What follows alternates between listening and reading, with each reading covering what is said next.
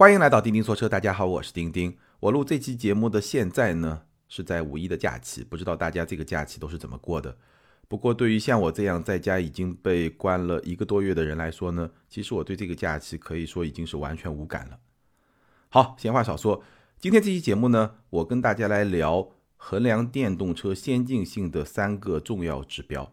那这三个重要指标呢，其实也是我最近这些年试驾评测电动车的一些感想，或者说背后的一些思考。可能这三个指标因为各种各样的原因，常常会被忽略，你很少能够在车评中看到，或者说至少不会非常清晰的意识到。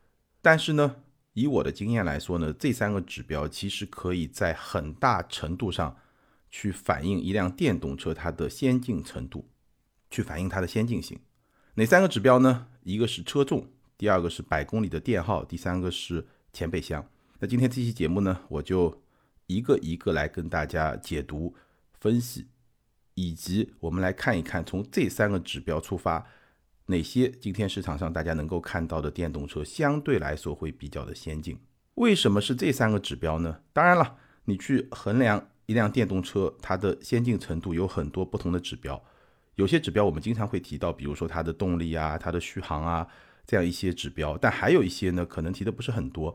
我今天说的这三个呢，我觉得非常重要，因为它们中的每一个都是一家车企或者说一个产品它的技术和工程能力的综合的体现。这三个指标都不是单一的，你只要把一个维度做好就能够做好的指标，它都是。一个综合能力的体现，但是呢，他们又恰恰没有在我们常规的有关电动车的车评里面经常被提及，这个比较重要。当然，可能还会有一些别的指标，我们在节目的最后也会提到。好，我们就一个一个来说。首先，第一个指标是车重。那我们有一个基本的经验，电动车因为它的电池组的重量会比较的大，所以普遍来说，电车比油车会更重。同等级别、同等尺寸。的电车会比油车更重，基本上重个两百到五百公斤，这个是常态。但是呢，你可能没有注意到的是，同样是电车，同等体积、同等大小、同等电池容量的电车，它们的体重的差距也可以非常非常的大。显而易见，车重就是车的重量越大，车越重。它会有很多的副作用。其实这一点在油车时代、在电车时代都是一样的。我们的经验就是，有些油老虎，它一般会比较重，而比较重的车呢，它更有机会成为油老虎。这个大家都有经验。对于电车来说呢，车越重，它一定会相对来说电耗越高。这个很容易理解，在其他条件都不变的情况下，车越重，电耗肯定越高，所以车重会增加电耗。同时呢，车重也会去影响到一辆车的动力性能，影响到它的刹车性能，以及影响到它的操控性能，这些都是会有影响。这个都很容易理解，不需要我去解释啊。那为什么说车重这么重要的一个因素，经常会被忽略呢？我们在讨论电动车的时候，我觉得大概是两个原因。第一呢，电车现在还处在粗放式发展的初期，所以呢，很多精细发展的指标、技术指标并没有得到非常。充分的那种重视还没有。那第二个原因呢，就是电车它确实有一些先天优势，能够弥补掉一部分我刚才提到的副作用。比如说，我们知道电机的性能比较容易做的比较的强大，在同等成本下，它的性能比较容易做到比油车更加的强大，所以呢，它的动力方面的损失就能够被弥补。它的操控方面的损失呢？因为电车的重心比较低，也能够在一定程度上被弥补。那刹车呢？你就做一个更强大的刹车系统就可以了。再加上，如果你在日常的驾驶过程中，它还可以用动能回收，所以也有一定程度的弥补。但是呢，这些弥补都是相对于油车而言的。那虽然说它相对于油车而言，有些先天的优势能够去弥补车重带来的副作用，但是。显然，如果把电车和电车来比的话，那更轻的电车显然是更加先进的。因为现阶段很多人在考虑电车的时候呢，他还是在跟油车比，所以呢，你会发现它的那些副作用好像就没有那么的明显。但是当我们把目光转移到电车和电车来进行比较的时候，那更轻的电车显然是会更加先进的。刚刚呢，我就说到了为什么车重这么一个重要的指标容易被忽略。那电车更轻，它就更先进。除了说更重的车身它会带来一些副作用之外，还有一个很重要的层面就是，电车要做轻量化其实非常的难。当然，油车要做轻量化其实也很难，因为轻量化这件事情它一定是一个综合的技术能力的体现。比如说，对于电车来说，你要做到轻量化，你就需要电池有更大的能量密度，你就需要车身结构更加的合理高效。你需要从每个部件的维度去一点点的抠，包括你可能需要用更多的轻量化的材料，而轻量化的材料意味着更高的成本。所以电车的轻量化和油车的轻量化一样，它绝对是综合实力的一个体现。它跟成本有一定的关系，它跟技术也有很大的关系，它跟工程能力、制造能力都有非常非常密切的关系。所以我说，一辆车的车重是衡量一辆车先进性的一个非常重要的指标。车很重，它有很大的副作用。你要把车做轻，又有很大的技术难度、工程难度，所以这个指标就能够去综合的体现一辆电动车或者说一家电动车企的技术实力。那我们来看两组数据，两个级别的车我拿出来给大家比一比。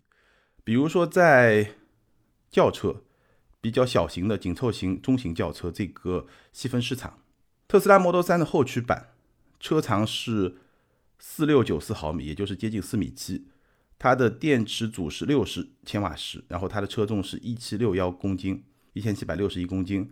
大众 ID.3 Pro 极致版这个车呢，车长四二六幺毫米，不到四米三，电池呢五十七点三千瓦时，车重是一千七百六十公斤。小鹏 P7 四八零 N 加这个款型，车长四八八零毫米，接近四米九。电池六十点二千瓦时，车重是一九二零公斤。极星二单电机标准续航这个车，车长四六零六毫米，刚刚超过四米六，电池是六十四千瓦时，车重是一千九百五十八公斤。你可能没有记住，我就简单给你比一比。大众 ID 三这个车，它比特斯拉 Model 三的后驱版要小一号，完完全全要小一个级别，车身要小很多，电池组差不多，甚至 ID 三的电池组的容量会更低一点，但是。在这种前提下，iD 三这个车它比特斯拉 Model 三的后驱版只轻了一公斤。极星二的单电机标准续航这个车和 Model 三后驱版这个体型差不多，但是它要重了接近两百公斤。那相比体型明显要更大的小鹏 P7 呢，它也要重几十公斤。所以从这个指标来说，特斯拉和小鹏就要比大众和极星更加的先进。从这个指标来看。而我已经说了，这个指标绝对不是一个单维度的指标，它本身也是一个综合的能力的体现。那我们再来看更大的轿车，行政级的轿车，特斯拉 Model S 双电机全轮驱动版，这个车呢，车长接近五米，是四九七九，搭载了一百千瓦时的电池组，二零六九公斤，刚刚超过两吨。蔚来 ET 七一百千瓦时，这个车呢是五幺零幺毫米，已经超过了五米一了。一百千瓦时的电池组，二三四九公斤；保时捷 Taycan Turbo 四九六三毫米，也是接近五米，九十三点四度电，九十三点四千瓦时，二三四幺公斤。什么意思呢？就是 Model S、ET7 和 Taycan Turbo 这三款车，它们的车身长度都在五米左右，车型的定位呢都是行政级的轿车。但 Model S 你也可以把它定位成一个更大级别的豪华轿车，这个细微的差别。在我们这个比较里面的意义不是很大。三个车车长都在五米左右，电池组呢都在一百千瓦时的容量左右，大概这么一个水平。但是呢，Model S 要比另外两辆车轻接近三百公斤。当然，一辆车的配置、它的装修的豪华程度会影响到车重，但是无论如何，三百公斤是一个非常非常大的差距。这个绝对是技术实力的一种体现。那为什么？我刚刚两个例子里面，特斯拉的表现都会比较好呢。我觉得原因很简单，特斯拉在控制车重方面确实是业界标杆。很重要的两个原因，第一呢，它有先发优势，毕竟特斯拉做纯电车相对来说时间会比较长，它在这方面的钻研会更加的深。那第二呢，特斯拉这家公司是非常强烈的有着工程师文化的这么一家公司，它是工程师来主导的一家公司。在很大程度上，这是它的企业文化，所以它最后出来的产品会是这样。找机会我可以跟大家聊一聊我对几家造车新势力，包括美国和中国的造车新势力企业的企业文化的感知和理解。其实企业文化的不同还是会有很大的区别。那特斯拉它确实在这方面是业界的标杆，但是呢，也并不是说只有特斯拉做得好，或者说别人没有努力。比如说，我们看路特斯刚刚发了一个车叫 Electra，这个车呢，你大概可以把它理解为是 Model X 的竞争对手，一个非常大的 SUV。那这辆车呢，它没有公布它的车重，也就是整备质量，但是呢，它公布了它的目标的车重是要控制在两吨。两吨什么概念？它会比 Model X 还要再轻三百多公斤。那如果它能够做到这一点，那就非常厉害。当然，我们知道路特斯在油车时代就是轻量化的专家，对吧？路特斯的创始人他就把轻量化当做是打造一辆车的非常非常重要的一个指标。因为一辆车只有做轻了，它的性能才能够变得更强。你可以给它一个很强大的发动机，然后把车身做重，但是更强的动力也许能够弥补更重的车身在。加速性能上带来的影响，但是呢，刹车的性能、操控的性能这些负面的影响是没有办法去弥补的。通过动力，通过更强的制动，其实本质上都很难去弥补。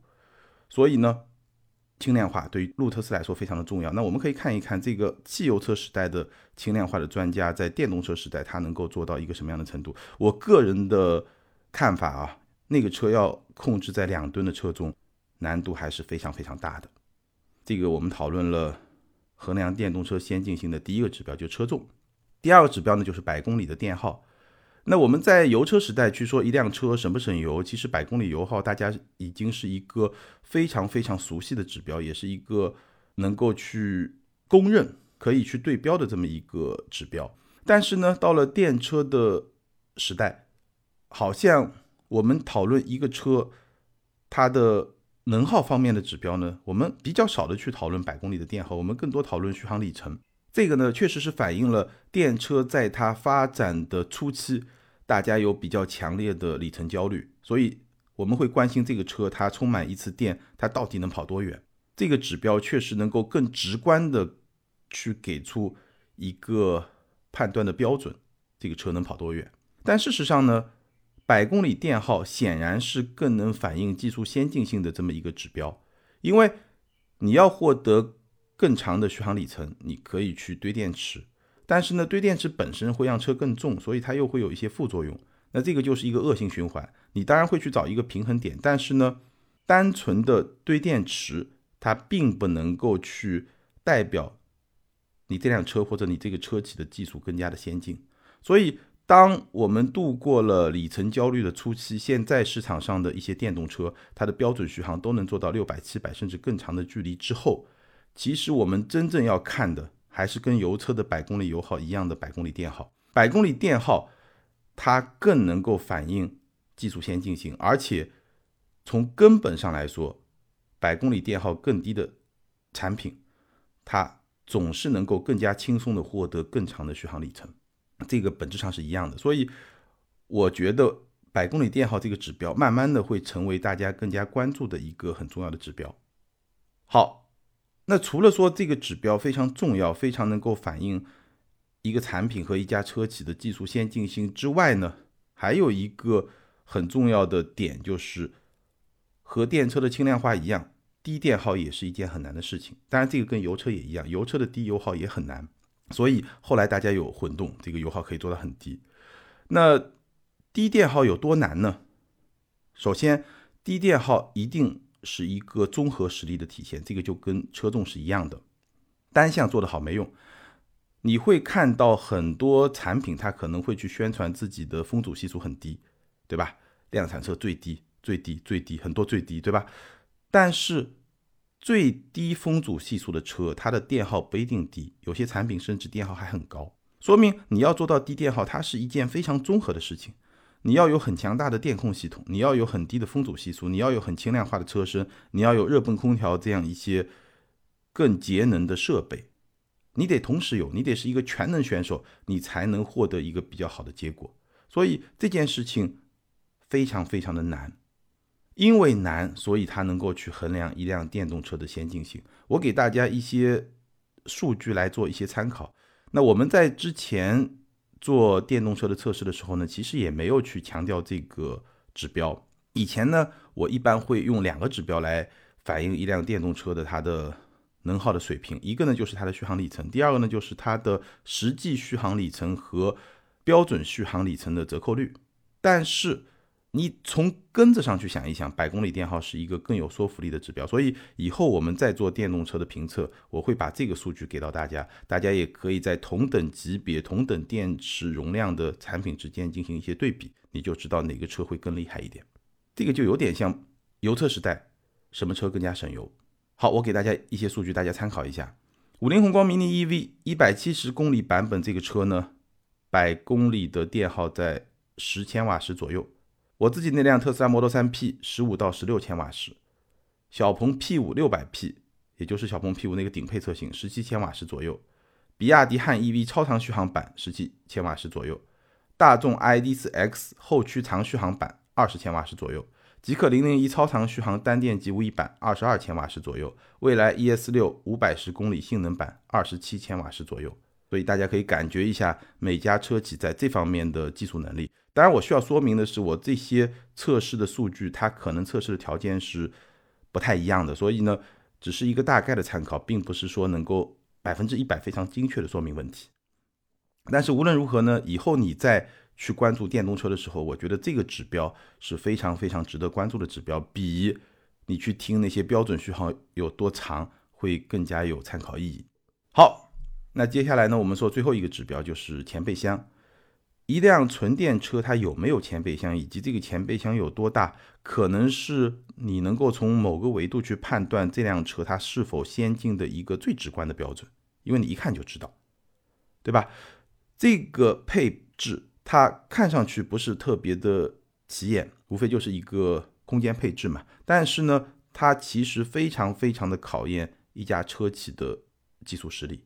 所以这个配置你可以重点的关注一下，一辆纯电车有没有前备箱？为什么这么说呢？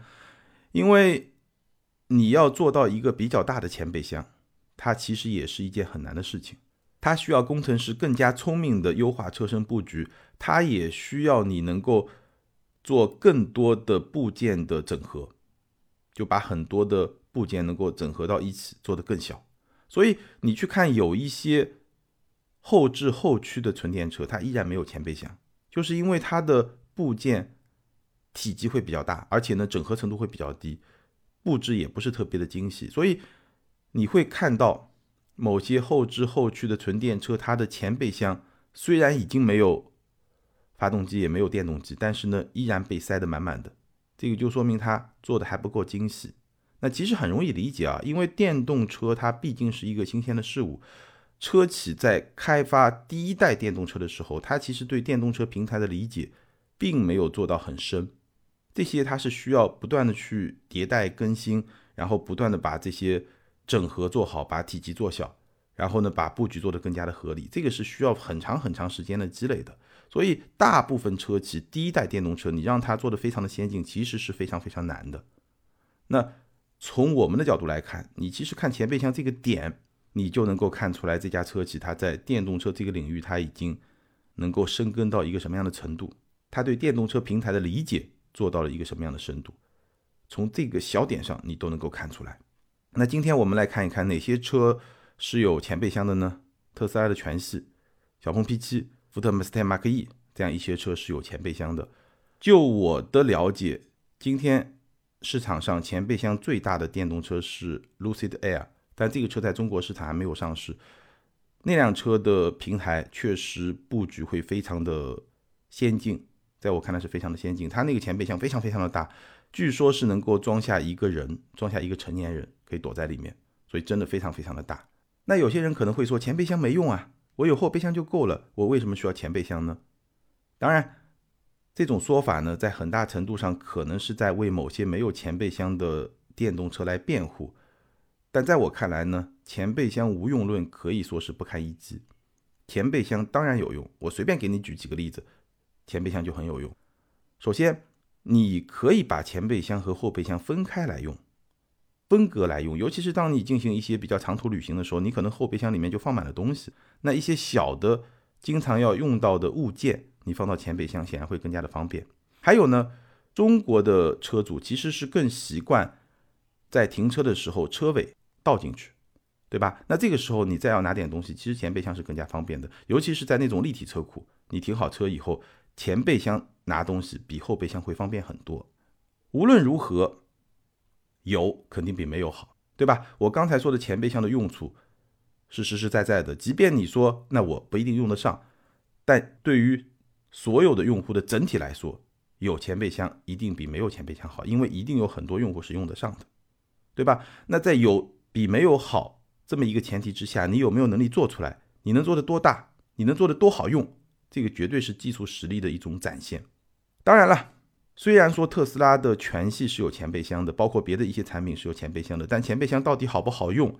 这个跟你有没有？其实也不完全是一个等价的问题。比如说我自己那辆 Model 3 P，我觉得前备箱就不太好用。为什么不太好用呢？因为它是不支持电动打开和关闭的，而且这个前备箱关上的时候还特别麻烦。它必须你首先把这个前备箱盖放下，然后它自己啪砸到那个前备箱的这个地方，然后呢，你还要再用力的往下再摁一下，它不能直接关上，它一定是分两步走的。所以整个的。关闭不太方便，打开也不太方便。打开你必须到中控屏上去摁一个按键，或者你手机上摁一个按键。但总之来说不是特别的方便。那这种情况下，其实你的使用体验就没有特别的好。当然，这个使用体验细节上的不好，这个优化起来是比较容易的。而你能不能做出一个前备箱，这个是比较难的。所以，我们不考虑使用体验，我们纯粹从技术先进性的角度来说，能做出前备箱，尤其是能做出一个大的前备箱，一个好用的前备箱，那绝对是能够反映一辆电动车以及一家电动车企的综合的技术能力。好，以上呢跟大家讨论了三个衡量电动车先进性的重要的指标，最后呢补充两点吧。第一点呢，我今天节目里面所谓的先进性。它更多是从技术维度来衡量一辆电动车它是不是先进，但是呢，从用户的角度来看呢，你选车的时候呢，倒并不一定说越先进就一定越好，这是两个不同的概念。因为我始终说，你选一个产品的时候，应该是越适合你越好。技术先进性它不等于这个产品对你的适合性，但是呢，技术先进性确实能够去帮助你。对一个产品有一个至少是某个维度的认知和判断，这个事情我们说清楚。技术先进性很大程度上是跟一家企业的价值观是有关的。我刚刚提到，特斯拉是非常强调工程师文化的这么一家企业，所以呢，他会去追求技术的先进性。而可能另外一些企业，它的文化不太一样，它的价值观不太一样，它做出来的产品同样的出色，但是呢，它在这些方面技术方面。反而就没有那么的去追求极致，这个是不同的选择。那第二点呢？除了今天我聊的这些指标之外，我觉得还会有一些别的衡量技术先进性的指标。今天是我们没有聊到的，比如说我随便抛砖引玉一下，最高车速能做到多高？这个绝对也是衡量电动车技术先进性的一个重要的指标。为什么这么说呢？找机会我们再来聊。那如果你也能够想到，以你的经验，以你的知识。有别的一些衡量电动车先进性的指标，那也欢迎你在评论区把它说出来，一起来交流。好，以上就是今天节目的全部内容，今天咱们就聊到这儿，下回接着聊，拜拜。